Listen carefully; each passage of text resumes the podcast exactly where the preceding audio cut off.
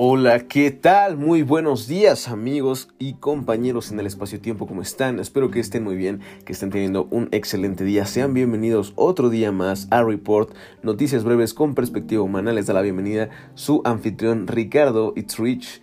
Este, y nada, me da muchísimo gusto estar con ustedes un día más, un jueves 25 de marzo. Para mí es el día 8766 en este planeta. La verdad tengo un poco de voz de cansancio porque tengo sueñito, pero hacemos esto, me tomo una siesta y luego a trabajar.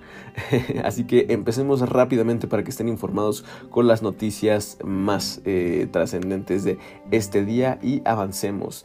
En salud, de acuerdo con El Financiero, Chiapas, Veracruz, Sonora y Chihuahua podrían ser los siguientes estados en regresar a clases presenciales de acuerdo con, con AMLO en esta mañanera o en la mañana del día de hoy. Uniéndose a Campeche, el gobierno podría inocular a adultos mayores y maestros de estas entidades simultáneamente, o por lo menos ese es el plan. Campeche, Chiapas y Sonora se encuentran ya en semáforo verde, mientras que Veracruz y Chihuahua en semáforo amarillo. Hay que tener en cuenta que se acerca, eh, según estudios, una tercera ola de COVID, entonces pues esto puede no ser completamente exacto, eh, sin embargo, pues estaremos a la expectativa. Pasemos ahora a vacunas. De acuerdo con el financiero, AstraZeneca baja la efectividad de su vacuna de el 79 al 76%. Esto después de que un panel independiente que supervisaba el estudio de la vacuna realizado en Estados Unidos dirigiera una carta a la compañía acusando a AstraZeneca de excluir datos de algunos casos de COVID eh, a su conveniencia. Perdón. Eh, normalmente estas disputas eh, respecto a los datos quedan en un ámbito confidencial, pero al tratarse de un tema tan relevante en estas circunstancias, los institutos de salud instaron a AstraZeneca a corregir su discrepancia. Eh, sin embargo, sigue la empresa haciendo notar que los beneficios siguen siendo muchos más que los problemas que pudieron haber causado. En Estados Unidos, bueno, en el tema de Estados Unidos, de acuerdo con el financiero, Joe Biden le encarga a Kamala Harris resolver la crisis en la frontera con México. Este miércoles Joe Biden anunció la asignación de Harris para el tema y tanto demócratas como republicanos advirtieron sobre una creciente crisis humanitaria. Las metas de Kamala serían dos, desarrollar estrategias para detener el flujo de migrantes, además de establecer mejores relaciones con México, así como con Guatemala, Honduras y El Salvador.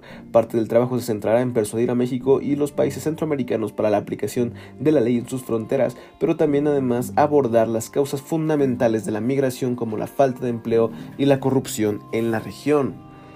En crimen, de acuerdo con proceso, hay involucradas al menos 11 personas que son hijos de expresidentes, empresarios políticos y hasta familiares de, este, de, estos mexicanos eh, en, la, en la secta de Kate Ranier que eh, no logro descifrar cómo se lee su nombre, pero este, es algo como de marketing y, por el estilo. Emiliano Salinas Ocelli y su hermana Cecilia eh, son hijos de eh, Carlos Salinas de Gortari, el innombrable. Emiliano siendo el director de la sede en México de esta organización. También está el empresario inmobiliario Jack Levy, Rosa Laura Junco, hija del dueño del periódico Reforma, lo cual le cae de perlas a AMLO.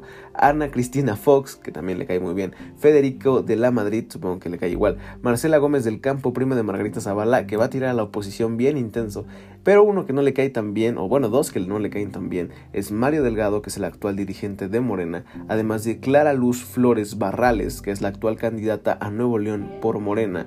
Eh, al parecer, este grupo eh, impartía cursos de, desarrollo personal, además de empresarial, pero además de eso tenían, bueno, o sea, el, director está acusado por tráfico de menores y pornografía infantil y un montón de cosas, entonces ahí había este, muchas cosas turbias. Así es la política, amigos, así es el poder turbio. Bueno, cuando lo controlan personas bastante malas. Entonces, pues, hagámonos no solamente este, conscientes, sino también responsables e intentemos cambiar algo. Pero bueno, pasando a el último tema, promesas de acuerdo con proceso. La dirección del Hospital de Tampico asegura que ganó uno de los premios por la rifa del el avión, pero a medio año no ha recibido todavía nada.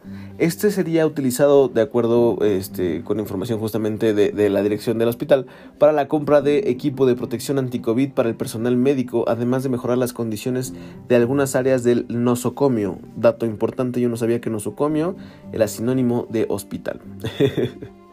Bueno, eso sería todo por el día de hoy. Si escuchan voces de fondo es porque esta es una casa que está bastante ocupada y en la cual hay también conferencias todo el tiempo. Pero mientras tanto, pues yo estoy aquí dándoles mi mejor voz y mi mejor cara. Bueno, por lo menos mi mejor voz. Para este, poder compartir con ustedes las noticias. Espero que ya estén enterados de lo que sucede alrededor de ustedes y que podamos hacer conciencia para poder actuar de una manera mucho más eh, humana, creo que se podría decir.